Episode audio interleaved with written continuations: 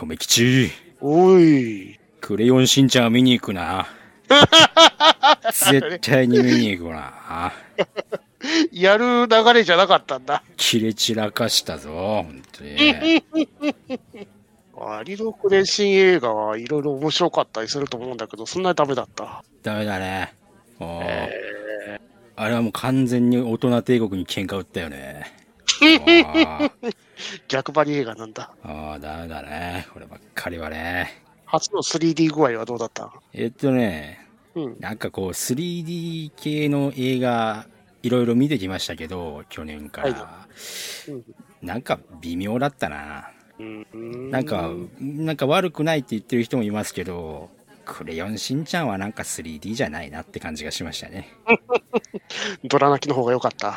いやいやいやいやいやいやあれはもう下品な映画だからね。あー あの、前回アニメ界をやると言ってましたけど、あえーっと、まだやらないということでね。あれは嘘だあれは嘘だ。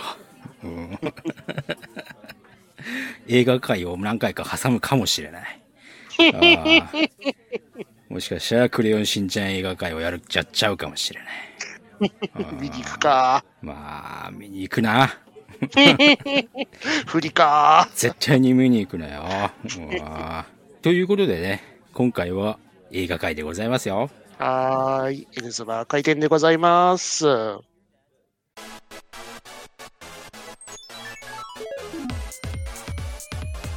ズバ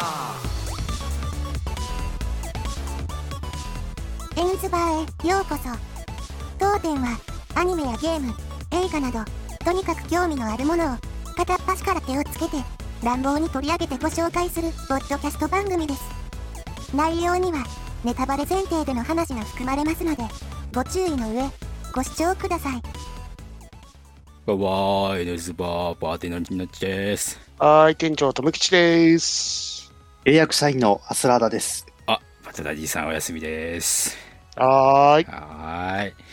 今回映画を見てきましたよ。うん。あ、珍しく当たり屋で映画会じゃないんですね。割とこのシリーズ当たり屋にもなるけどねっていう。そうね。あー ということでね、今回見てきた映画は何ですか？何ですか？アスラードさん。トランスフォーマー、ビースト覚醒お、イェーイおイェーイビーストはい。ということで、今回はトランスフォーマーシリーズの最新作ですね。えー、まあ文字通り、ウォー、ウォー、惑星がブロークンという危機にね、えーなってしまう今回のビースト覚醒、我々見てまいりました。はい。まあね、おなじみですよね。トランスフォーマーシリーズってやつはね。あの、2007年からマイケル・ベイ監督がやってたんですけれども、うんまあ、トランスフォーマー最後の騎士王で、まあ、結果的にはね、めでたしめでたしという風な話になったんですけど、めでたし。うん、まあね。なんか言ってなかったっけ、最後。あれな。私は B、発動に刺す。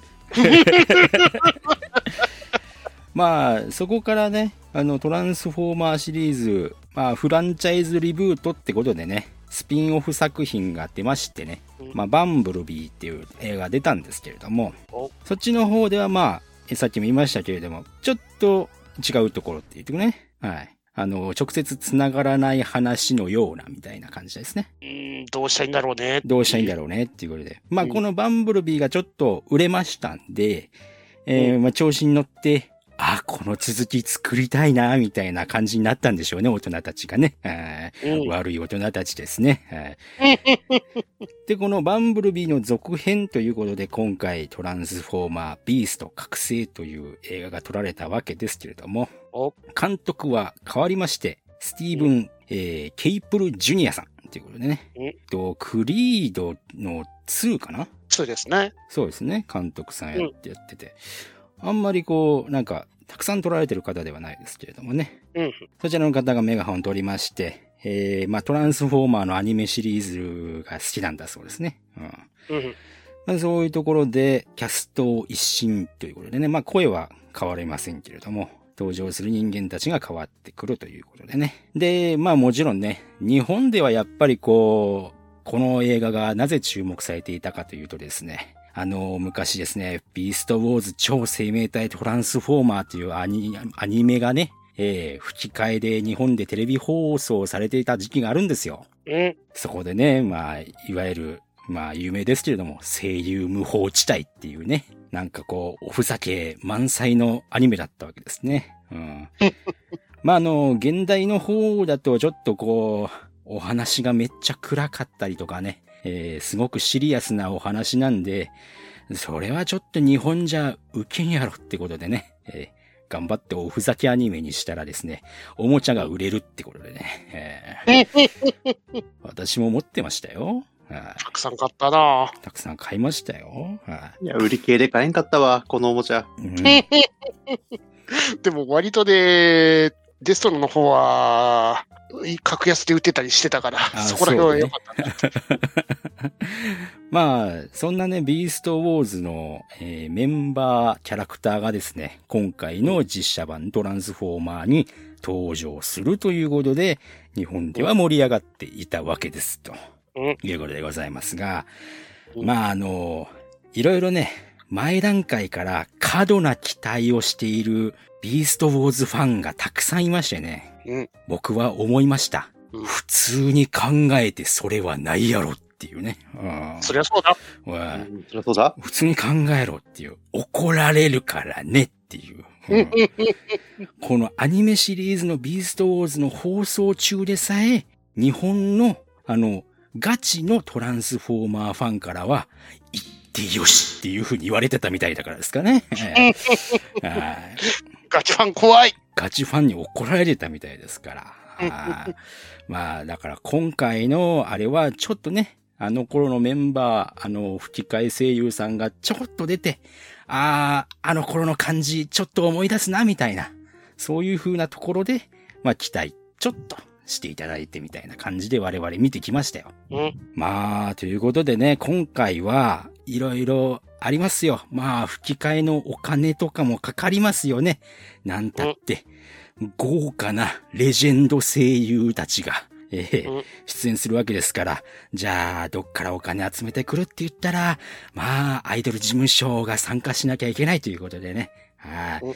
えー主役のね、男の子の吹き替えで、まあ、セクシーゾーンの中島健人くんがうん吹き替えで参加していて、セクシー。セクシーですね、セクシーゾーンですね。えーで、日本語の主題歌を担当されてるのもセクシーゾーンでね。うんセクシー。で、あの、一応ヒロイン役で出てくるキャラクターの吹き替えが、中リーサさんっていうね、あの、女優さんでございますね。これ、時をかける少女とかやってる人？そうですね。主人公の声やってた人ですね。時かけの。ということで、あまりにも実力派なレジェンド声優たちに囲まれてかわいそうな二人なんですけれども、えーそんな感じで、今回の参戦吹き替え声優、まあ、あれですわ。ね。もちろんあの、トランスフォーマー、今までのシリーズのメンバーが主軸には出てくるので、うん。えーオートボットっていうね、はい、えー部隊がいるわけですけれども、そこの部隊長ですわな。オプティマスプライムでね、源田鉄章さんが出ていますよね。うん。うんあの、ファイルーズさんとか、まあ、竹内さんとか、僕びっくりしたんだけど、張さんじゃんっていうね。調査でしたな。あれ？みたいな。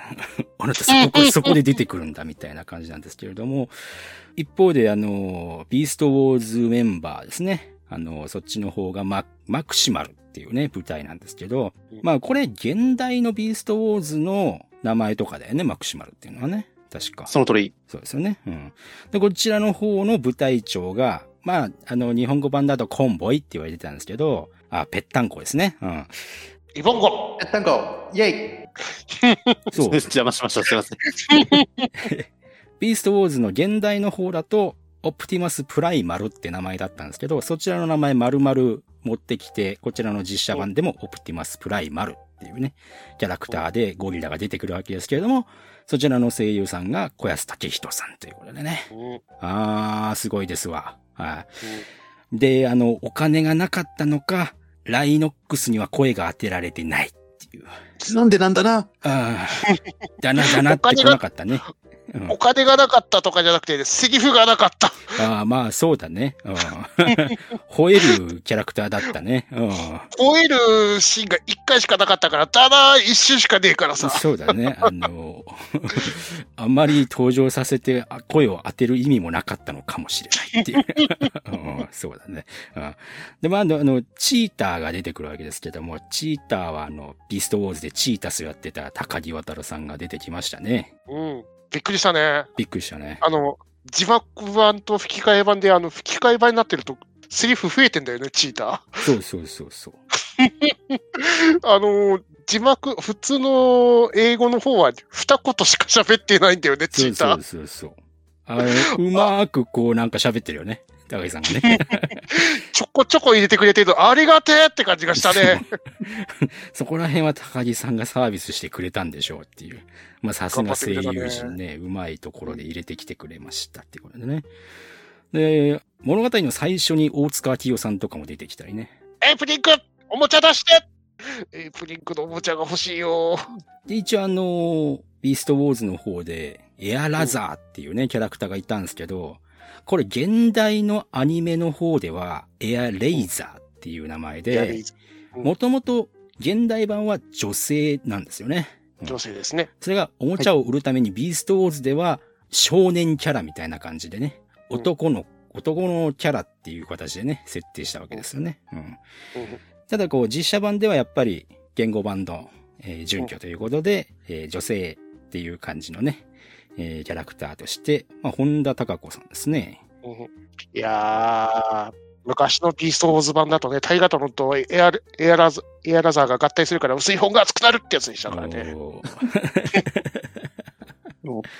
いろんなシーンでタイガトロンが、あの、エガロンさん、お前 ベタベタするなつって。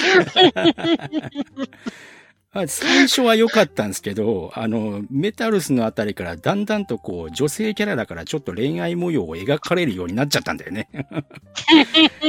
だから、な、なぜかこう、絵面的には日本語版は、ちょっとこう、男性同士の、なんか、綿密なみたいな関係になっちゃったみたいな感じでね。あ あ、いいよ、ああ、いいよって。熱くなる。もうね。まあ、そんな感じで、まあ、豪華声優陣に囲まれてかわいそうな、えー俳優と女優ということでね。まあ、一人はもうアイドルだしね。ねえもうね、大変だわね。まあ、でも、正直ね、悪くはなかったんだけど、はいはい。そこも含めましてね。はい。うん、今回のトランスフォーマービースト覚醒。さあ、どうでしたか？っていうことで。うんえー、どんな感想を持ちましたか？まず。とりあえずは、ゴリラ最高アスララさんどうでした？いやめちゃめちゃ良かったっすよ。うんうんうんうんあの、僕、ファーストインプレッションの感想としては、あ、うん気持ちいい終わり方だったなっていう感じです。うん、うん。うん。ほう、ここれぐらいでいいのよっていう。そうそうそう。あの、マイケル・ベイのあの胃も、胃がもたれるって感じじゃない。この、この感じいいのよっていう。3時間もいらんのだよ。に 長いんだよ、あの軍とかをドンパチしてるところがさ、っていう。今回127分ということでね。はい。精神に優しい。暴行にも優しい。あと、この CG の、まあ、トランスフォーマーシリーズ CG でね、ロボットたちが戦うんですけども、これ今までのマイケル・ベイの CG って、僕正直、やぼったいというか重たいみたいな、なんかこうんうう、ゆっくりみたいな感じがすごくしてたんだけど、スロー大好きだよねっていう。で、あの、動くのもなんかやぼったい。普通にカメラ回してるのにやぼったい感じがしてて、動き方が。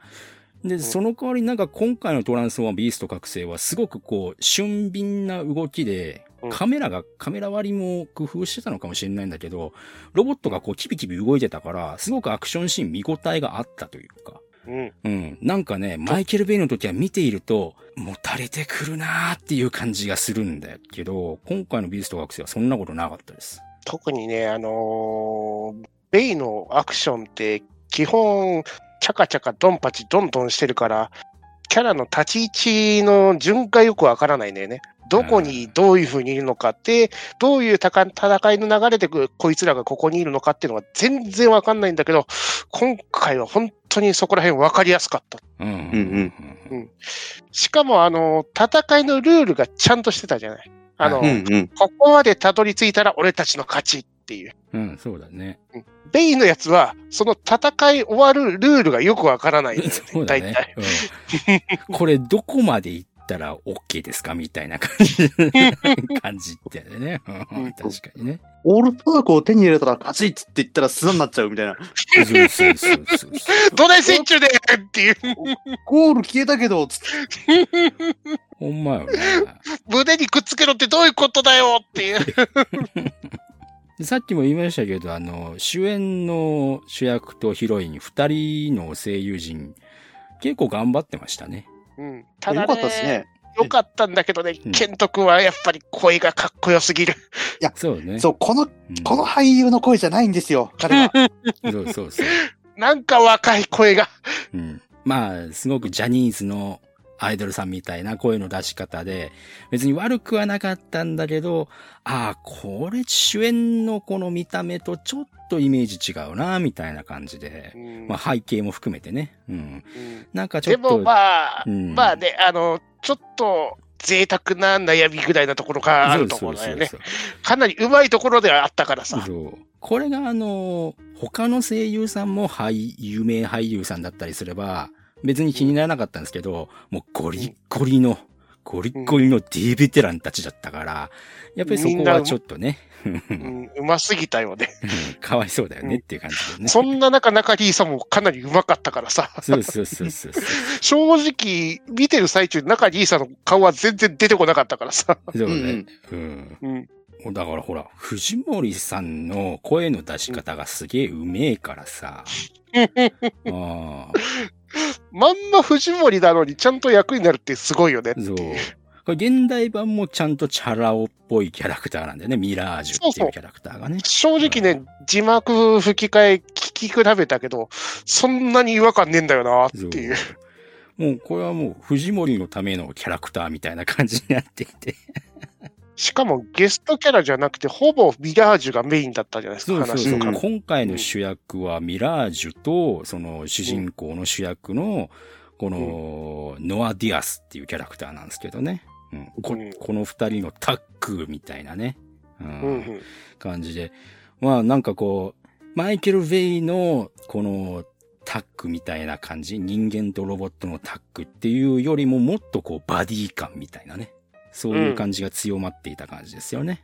うん最初から最後までそうでしたし、最後のこう、とっておきのシーンもそうでしたしね。うんうん。非常に良かったですね。うん。うんまあ、ここからはお話の完全なネタバレが含まれますのでご注意ください。これはもうね。はい予告とかを見れば大体はこう、ここら辺まではわかることなんでね。はい。まあ、ということで、バンブルビーの続編というところはあんまりこう、か、関係なかったなみたいな感じ というか。別に、バンブルビー続編って言わなくてよくねって思っちゃう。いや、これのせいでおかしくなりましたからね。それのせいで本当におかしくなったっすよ。うんだって、すだって、コンボイたち来て、俺、俺だってお前セーバートロン戦で戦ってて、そこから逃げてきたはずなのに、帰りてえとはどういうことだと思って、そうね。まず、うん帰り方がわからないってなってるじゃないですか。そうだね。うんいやバンブルビーの時そんなこと一言も言ってなかったじゃないかと思って。てっきりセイバートロン星を滅びていると思ったけど、まだあんだねっていう。結局、あの星一体今どうなってんのか、よこれでさらによくわかんなくなったよね。よよくわからなかった。し司令官不在ですからね。そう ま、まだプレイの方は、オールスパークが地球に来たから、それを追って、メガトロンが地球に行くから、うん追ってきたっていう話だったのに、そうね。あの、おそらくメガトロンはセイバートロン戦にいるし、うんで、民間人のオートボット部隊だけで戦ってるとしたら、ちょっと戦戦力いなすぎるんじゃないかと。うんうんまあ、うんベイの最後の方でユニクロンとか言ってましたけど、うんもうなんか、いや、全然違うところからユニクロン出てきたしな、みたいてか、前の時代にもうユニクロン来てたやん。な。そうね。あれおかしいね、みたいな。あれ、あれまあ、これは何やろかみたいなところではあったんですけど、まあ、単体の映画として見ればね、何の問題もないんですが、えーうんなんか続編っていうことにしちゃったから、こうなんか、あリブートの続編で、えーどこまでがどう同じ設定と思っていいのかよくわからないな、みたいなところはあったとは思いますけれどもね。ややこしいんだよねえ。え続編でありながら前日談でもあるっていうところもあるから、どう繋がってんよっていう。ね、なんいや、か、そう、なんですよ。つなげる気はないのかもしれない。いや、でもパンフレットの監督、あの、ベイの方と繋がりますってはっきり言ってるんで、あ、そうですか。つなが、つながってる。うん無茶じゃねえか。じゃ じゃあ、むここ、これ三部作つなげるとししたら、ユニクロンを地球の中にあの、閉じ込めなきゃいけないということですよね。も う来てらっしゃいますよね、あっていう。騎士王でなんか、堂々と言っちゃったけどさ、っていう。だって、トロンスフォーマーって、ね、古代インカの時代からいたんじゃねえのかって話ですよね。ねマイケル・ベイシリーズがね、もう、と後、後出しのこのとんでも設定をつけすぎたよね。ひどかったぜっていう。マーリンが酒飲みながら、石をお前だっつって言うとこから始まりますからね。て。おかしい。でもこう、まあ、設定に目をつぶれば、非常にこう、人間側も、オートボットとかマクシマル側もキャラクターが立っていてね。うんうん。それぞれがすごく見応えがあるというか。うんというか、今回、今回はさ、すごく子供のものに寄せたよねっていうトランスフォーマーをちゃんそうと、だね。うん。う。うんん。その、購買層、このトランスフォーマーのおもちゃの層にちゃんと寄せてる映画だったよなっていう。うん。うん。わかりやすい話だったしね。う。うんん。見やすい映画だったし。うん。やっぱおもちゃ欲しくなるというか、あなた方は買いすぎですよ。欲しくなるやん、あんなの見せられたら。えーまあ、YouTube でもね、小安武人のセリフでおもちゃ紹介してますからね。ああ、今回のはね、よくできてるんですわ、マジで。いいんだわ今回のはよくできてますわ。もう上審さがおい、ねすすごいいい価格で出してくれたんだわ。20%オフ、さらにレジに持っていくと10%オフになります。つって30%オフじゃないですか。何そのゆで理論みたいな。さらにポイントつきます。プライマルのあの、おもちゃは、なんかこうね、ビーストコンボイのあの変形おもちゃ僕持ってましたけど昔。あの、あれにそっくりな感じでね。そう、腰回るんすよ。腰がくるっと回転して立ち上がるんすよ。そうなんだよね。いや、よくできてんなーって思いな見ながら。で、で、よくできてるけど、昔のコンボイもよくできてたんだなっていう、改めてね。うん顔の出し方がね、メタルスコンボイなんだよねっていう。あ、そうだね。いや、これいいですよ。これいいんですよ。あの、縫って出て、出てこさせて、くるっと回転するのがもう本当に気持ちいいんですよ、俺。しかもフェイスオフとフェイス、あの、ありバージョン、あれを、で、パーツ差し替えじゃなくて、くるっと回してできるってところはまた素晴らしい。いや、ね素晴らしい。うんありがとうっていう。非常に良きおもちゃいい ね。いいっすね。大人でさえ買いたいおもちゃ。ね。うんお子さん連れて行ってあげてください。絶対欲しくなりますからね。うん。もう、動線がこう、わかりやすいというか、鍵が2つあるから、ね。うん2箇所行って、冒険しましょうっていうやつですわ。そう。うん。そこもね、ちょうどいいんだよね。そう。あの、インディ、ちょ、ちょっと前のあのインディ・ジョーンズだと、この繰り返しを3、4か、あ、4、5回やるからさ、もう飽きたっていうところなんだけど、このビースト覚醒は2箇所ぐらいしか行かないからさ、そうなんだよね。ちょうどいいっていう。もうスター・ウォーズもそうでしたからね。何々のために何々を手に入れて、そのためにどこどこに行って、そのために奥どいわっていう。JRPG かっていう。本当にね。だからまあ、非常にこう、動線がわかりやすくて、あのー撮影の、あのね、あのエンディングロールを見てる感じだと、撮影舞台3つぐらいやったかな。で分けて撮ってみた、撮ってたみたいですけど、あれ、後半はどこに行ったんでしたっけ？あれ、舞台は。マチュピチュで。あ、マチュピチュだったっけ？そうです。マチュピチュ行きましたね。す、すげえ、あのカットはこう、マイケル・ベイとは違ってこう、わかりやすく自然っていう舞台。自然と遺跡みたいな感じでこう非常によく撮ってある。でも、街の中にあのトランスフォーマーたち、ね、オートボットとね、あの、今回の敵の連中が、あの、カーチェイスするシーンとか、ほんといい。良い。今、マジ、ホイールジャックの中に入るアーシーって完璧ですよね。そうだ超面ね。白かった。うんシンフォギアかっていう感じがしたからね。ミサイル同士っていう。そうそうそう。ちゃんと変形構造を生かして、あの変形途中にしてミサイルを逃がして、また、そうそうまた変形するっていう、うわあ、かっこいいシーン作るじゃないかと思って。ね、ちゃんと、そこでしっかりこう、スローモーションを使ってねっていうところでね。うんうん。無駄にベイみたいに対応しないっていう。そこもいいっていうね。うんところでね。だから本当にね、舞台が、その、アメリカとマチュピチュの2カ所しかねえから、本当わかりやすいんだよねってそいう。う、すげえわかりやすい。うんで、最終決戦も近いっていう。近くっていう。はいよかった。ここ、なんか変なね、あの、南半球のここにしか行かないとでき、発動ができないとかそういう風にならなくて。そうね。速攻で発動してくれるからさ、スカージさただ、あのーなんだろう。エアレイザーの言葉で言うと、このメンバーしか残ってないってことは、あれ？っていう。あ、カカッペは？って 思っちゃった。あれ、カッペ出てこない可能性出てきたみたいな。ん。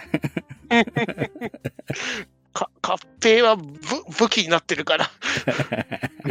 あの、覚醒チェンジなんとかってのも、ちょっと、なんかギミックよくわかんなかったですけど。なんで、で、オプティマスの胸からライオンが出てくるのかなっていう。怖いっつって。はいなぜに怖いでも若干 B とエアレイザーががね、合体すっかなと少し思っちゃってたけど。可能性はなくないなっていう。そうね、可能性はなくないな、みたいな感じアメリカ側のね、あの、マクシマルはエアレイザー除いて全滅っていうところがあったんでね。うん、あれ、これはもしかして、ラットル君出てこないっていうふうに 心配もするんですが、まあ、今後の続編に出てくるかもしれん。地下に潜ってるかもしれませんよ。うん、それはあるかもしれん。でも、ラットル君出てきたらちょっと画面がうるさくなっちゃうんで。そうね、確かにね。うん、あと、エアレイザーがマキシマイズしなかったのは残念だったな。うーん。そうですね。痛かったくさうんび、くさび打ち込まれ、打ち込まれちゃって。ねえ。えーちょっとね、途中退場してしまってね、かわいそうでしたけれどもね。まあこれ分あ、かりやすくね、こう、あれですよね。あのー序盤でこう、オプティマスがこう、B を失って、プライムがね、B を失って、あの、ちょっとこう、荒い、荒々しいコンボイって、こう、プライムで来てるんですけど、それ見てこう、コンボイが、あの、小安が、ちょっと残念だな、あれがプライムか、みたいなか顔をしてましたけれども。うんあれの面白いのは字幕と吹き替えで、吹き替え版はちょっと漢字違う、言われてたと漢字違うな、みたいな、ちょっとマイルドにななってるんですよね。日本語吹き替えだと。あいつ、あの、字幕だと、あいつ、あんな感じみたいな感じの言われ方してたから。あれが、あれが伝説の戦士プライムか、残念だ、みたいな感じを言ってたんだよね。ただまあ、プライマルもね、あの、エアレイザーを自分の手で、こう、息を止めな、息をね、引き取らせなきゃいけないってことでね、ちょっと悲しみを知って、お互いの悲しみがこうね、共通項としてねうん、ちょっとそこら辺がマイルドにこうできましたね、みたいな感じでね。うんんお互いのリーダーが悲しみを背負いうん、一人の男の子と力を合わせて敵と戦っていくわけですわ。まあ、プライム最初から荒ぶりすぎなんですけどね。まあ人間大嫌い。そう。プライ、プライムの人間嫌い、ひどいね、今回ね。げ超嫌い。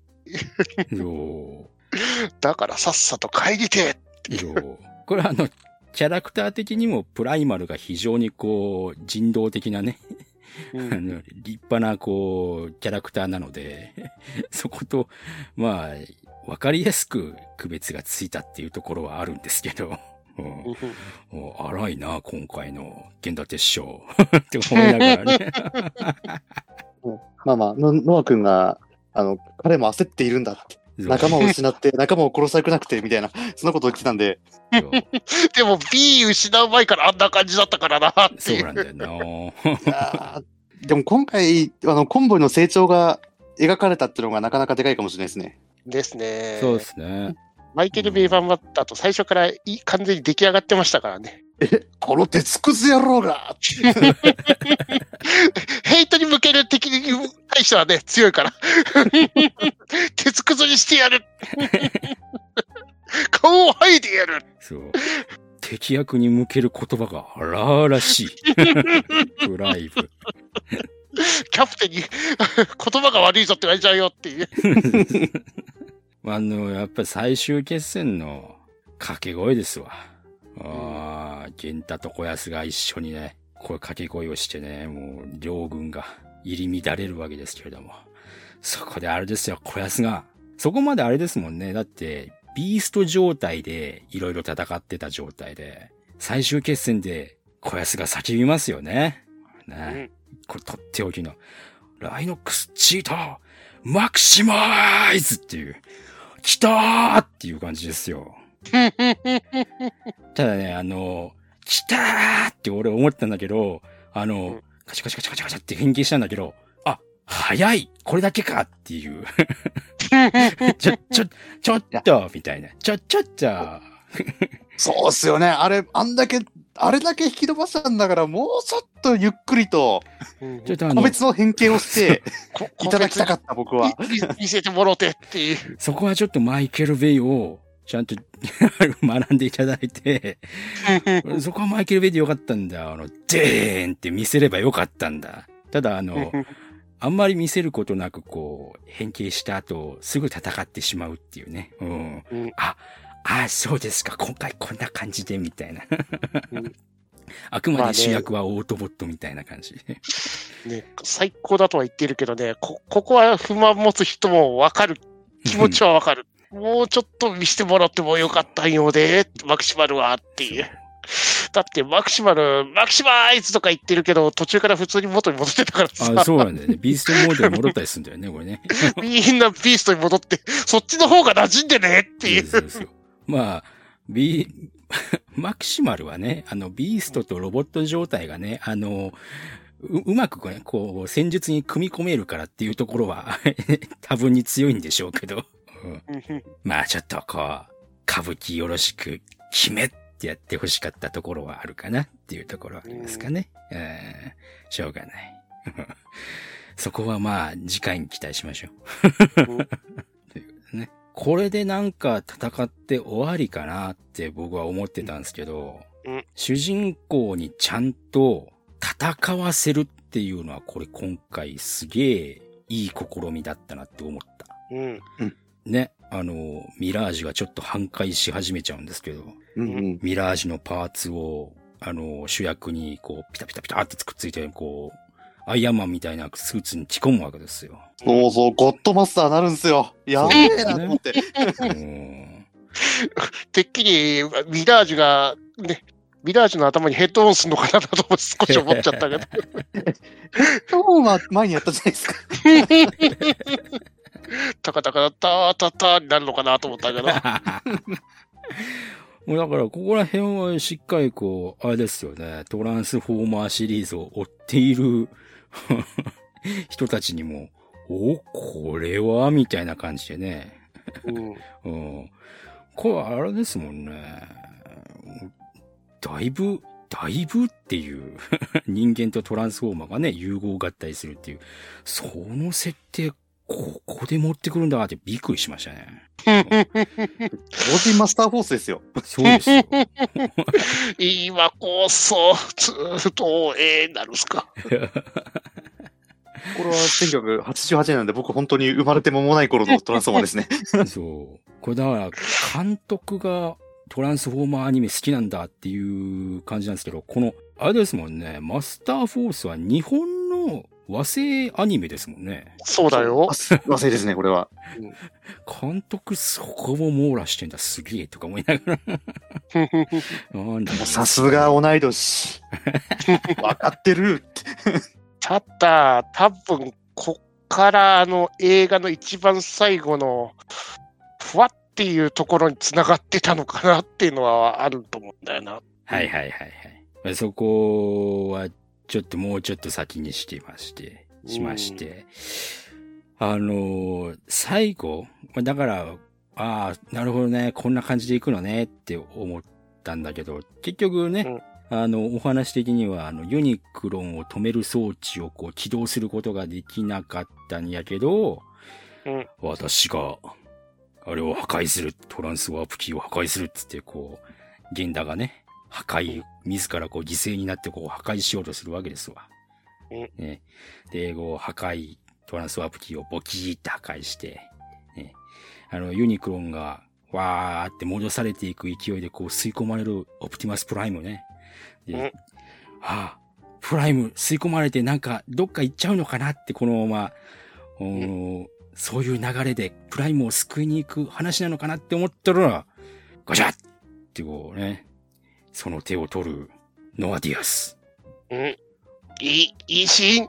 いいシーン。あ、助ける助けるんだってこうやって、わーってこう、巻き込まれるぞ、ノアっていう風にね、こう言ってた時に、こう、ノアがね、宇宙を一つにっていうね、この劇中の一つ大事なセリフなんですけど、それを言った瞬間に、僕は、あ、ここで、奴が来るぞという風に、もう確信しましたよ。ね。ノアディアスがこう必死に引っ張ってるんですが、彼もこう巻き込まれてしまって、あーってこう、プライムが手を離してしまった瞬間に、ガリャッってこう、後ろからね、来るわけですよ、小安が。ナイナイスゴリラ。ナイスゴリラ。で、あ、来ました来ましたって思った瞬間に、小安が渾身の宇宙を一つにっていう風に言うわけですよ。もう、ありがとう。ありがとう。その瞬間で僕涙こぼれた。本当に。泣いた。しかもね、ここでさ、トランスフォーマーのいいとこ出してくるじゃん。出してくるんすよ。ね。ちゃんと脱出するときにトランスフォームしてトレーラー状態で逃げるって、あ、ベイバンこういうのなかったじゃんっていう。そうそうそトランスフォーマーの意味ちゃんとあるじゃんっていうう。。そう。で、ノアがね、あの、ミラージュ合体して、あの、ん背中にブーストつけてるんですけど、ブーストを吹かせながら、こう、プライムの、あの、トレーラー状態の加速を手助けするっていうね。うん。おー、すごい。でもロボットは、こあの、コンボイ、ゴリラは並走するんだって思いながら。ゴリラ早えっていう。ゴリラめちゃくちゃ速いとか思いながら。いいところ。いや、ここれが足りないよ、マイケル・ベイ。ねチャカチャカしちゃダメ。あとちゃんとトランスフォームしよそう。せっかく変形するおもちゃたちなんだからさ。う。そこをしっかり見せないと。ねえ。ああ、だからもう本当にね、ビーストウォーズっていうのは、いいアニメだったんだな、というふうに思うわけですよ。ビースト状態の活躍とかね、ロボット状態の活躍とかね、結構いいとこ見せてたんでね。やっぱりそこの系譜をちゃんと見せてくれたっていうのはね、僕は泣きました。よかったうんね。しかも、プライムとプライマルのあの共闘シーンも最高に痺れたからね。俺のだぞ。私の、私のものだ。キャーもうこの映画、最高っていうところだったからああ。まあね、復活してくる B とかね。うん。見せ場が非常にこう、わかりやすく上がるっていう演出もあったりとかね、してね。うんただ B のシーン、CM で使わないでほしかったっていう。あ、それはね。ええ最高に上がるシーンを CM で使うのはやめてほしかった。あ、CM で見たってやつ。ここ初見だったらもっと感動したのになーっていう。ね。まあね、あのーなんかこう、復活するシーンはあるんでしょうっていうところでね、思ってはいたんですが。CM 流れた時中盤ぐらいのシーンかなと思ってたけど、B 死んでるで、あのシーン、絶対最後だっていう、あっさっしって感じになっちゃったからな。そうだね。それはちょっとね。それでもう、スパッと後日に、後日談に行くわけですよね、これね。うんそこら辺がこうちょっと気持ちいいというか。うんあの、そのシーンで、あれか、あの、プライムのいつもの、マイケル・ベイシリーズもよろしくの、私の名はオプティモス・プライムっていう語りが入った後に、あ、これで終わりかなって思ったら、俺の名はノアディアスっていう風に語り出して、おう 今回ちゃんと人間とトランスフォーマーがタッグを組んで、さらにそのタッグでエンディングを迎えるってうん思ってたらですよ。さらに後日なんですよえ。津田健次郎じゃんって思いながら。津田健声かっけえなーってこう思ってたらですよ。ガチャーって後ろの扉開いて。え？これどういうこと？って思ったら、おもちゃコラボですわ。ハスブロユニバーススブロユニバースですよ。やばい。た宝ユニバースと言ってあげてくださいよ。じゃあ、リカちゃんも出しとく？これ、これでミクロマン来るんでしょう、どうせ。でしょ？ミクロマン来るでしょ？これ。これはミクロマン来ますよ。べえやん、これ。えびっくりした。G.I. ジョーつうことは、さっきノアが着てたあのリラージュスーツってそういうこと？っていう。実際そういう風に設定にしたいんでしょうね。そういうことね。G.I. あの、映画 G.I. ジョーで出てきた特殊スーツの元になったのが実はトランスフォーマーだったって話したいの？ってそういうこというで。しょうね。いや、ていう、ていうことですよ。G.I. ジョーってダイアクロン単位だったっていうことですよ。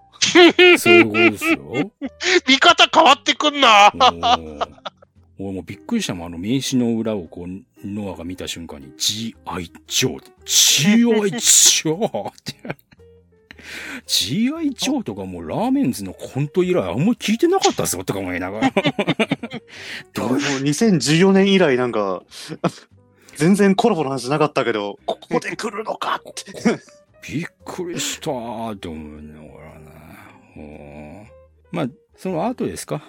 ミラージュ組み直し、組み直して、直して、みたいなね。あーあー、あ、なるほど。次回もミラージュ出るんですねっていう感じでね。うんねニヤニヤっとしながら終わっていくわけですけど。いいよね。もう、こういう映画の終わり方、本当いい。そうそうそうそう、ね本当にね、うんいいですよね。うん。でまあ、あの、エンディングに入って、うんまあ、あの、吹き替え版なんで、あの、セクシーゾーンの主題歌が流れまして、ちょっと前情報僕入れなかったんで、うん今回はまあ、吹き替えオリジナルえー、何ですかこれはってか思って始まったらですね、非常に下町兄弟のあの、ウォーウォーストップイットの 感じを非常にこうね、踏襲したようなエンディングが流れ出しましてね。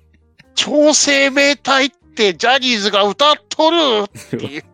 あの、ミュージックビデオは1番だけなんですけど、2番を流れてた時に超生命体とか、正義があって悪があってとかいう歌詞が流れてる時に、お、すごい俺接待されてるとか思いながら、気持ちがいいとか思いジャジャニーズでこんな接待受けたの初めて。そう。しかもだってあの、メ、A メロとかサビ部分とか、モロス・ウォー・ウォー・ストッピットを意識したような音、うんあの、曲だったんで、ああ、すげーとかも、すげー接待されてるっていう、気持ちいいっていうね。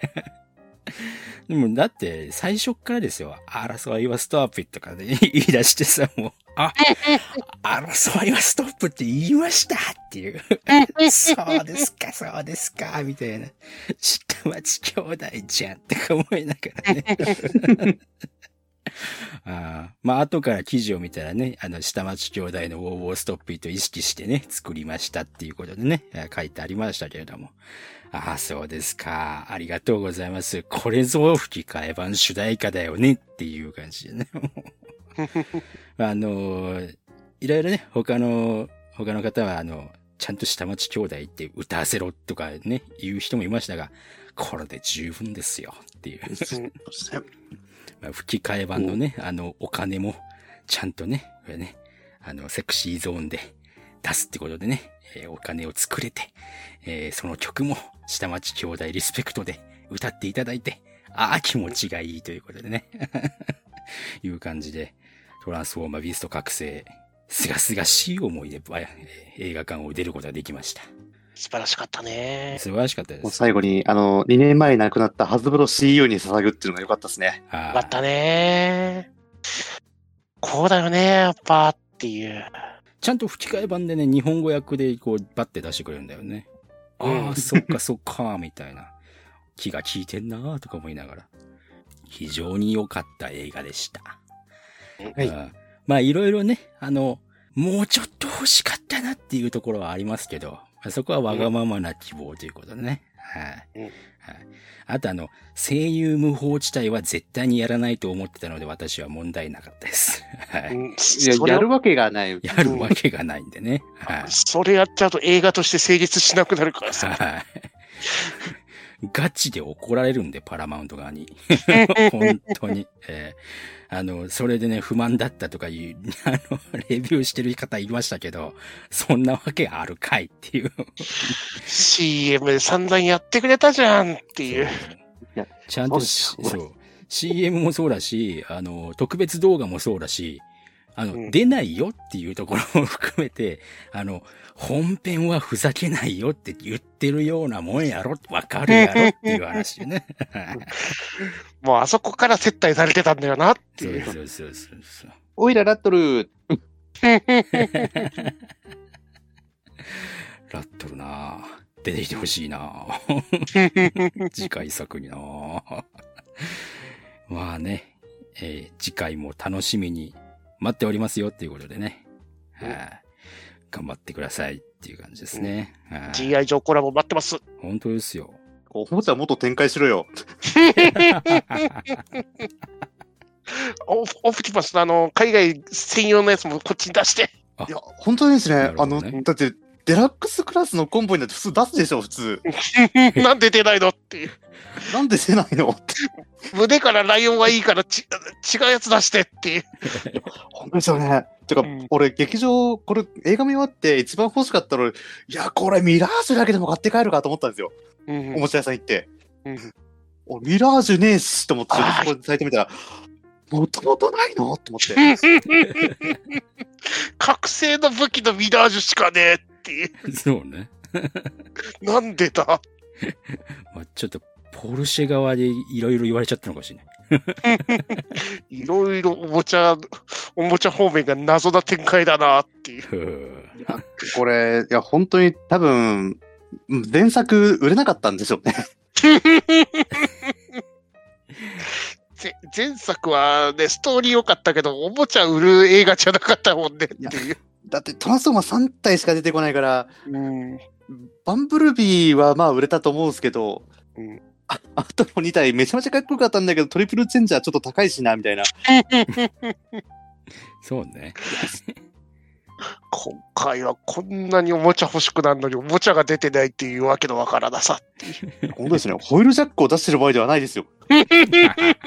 ミラージュ出してね とりあえずミラージュだろうと思って。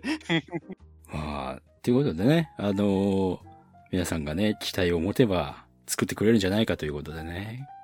はい今回はおもちゃをもっと出せというね、えー映画トランスフォーマー、ビースト覚醒の回でございました。はーい、ありがとうございました。次回は、もしかしたら、うん当たり屋映画会になるかもしれないですよ。私の気分次第だけどね。私は見るなと言いましたよ。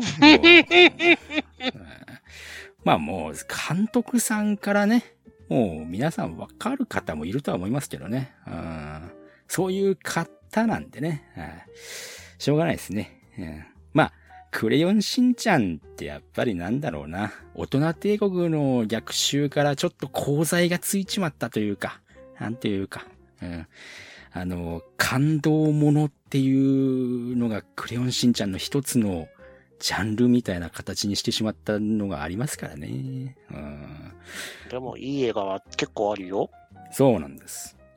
この前の、前のやってたあの、お受験のやつ？あ、そうそう。あれは非常に良かったですよね。あれね、すっごい面白かったね。その、謎解きのバランスと、その、しんちゃんたちのあの友情の関係の話、すう。ごいバランスがいいんだよなっていう。名作も名作だったね。あの、謎よ、謎めき花の天かす学園か。そう、天かすは非常に違う方向で面白かった映画ですね。うん。うん。しんちゃんらしいサスペンスなんだよ、ちゃんと。そうなんですよね。だから、しんちゃん映画、しんちゃん作品のロジックで組み立てると、この謎を解けていけるっていう面白い、あの、トリックなんだよね。そうそうそうそう。きちんとしたサスペンスのトリックを考えると解けないけどっていう、そこが面白かったし、で、その、しんちゃんと、あの、ね、あの友達たちの関係、今からどうなっていくんだろうっていう、その未来に対する不満のの話とかもすごくいいんだよね。そうん。う。だから、も気をつけろ。いや、本当に。やってることは本当に大人帝国に喧嘩を売ってるし、う、もうわかりやすく言うと、20世紀少年のあの3作目とやってることはあんま変わらねえぞ。